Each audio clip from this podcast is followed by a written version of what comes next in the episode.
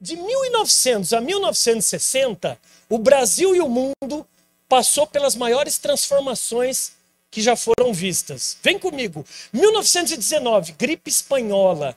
Não são 6 milhões de pessoas mortas pela Covid. Nós estamos falando em quase 80 milhões de pessoas mortas. Um terço da Europa morreu, cara. 1919. 1929, recessão econômica. Quebrou a bolsa de Nova York. Nunca o planeta teve tanto desemprego, é, empresários se suicidando. 1929. Primeira guerra. Segunda guerra.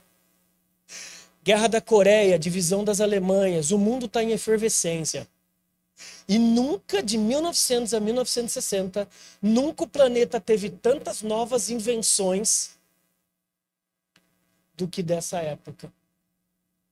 E a gente pega hoje e a gente começa a comparar. Pega o seu celular e tira uma foto.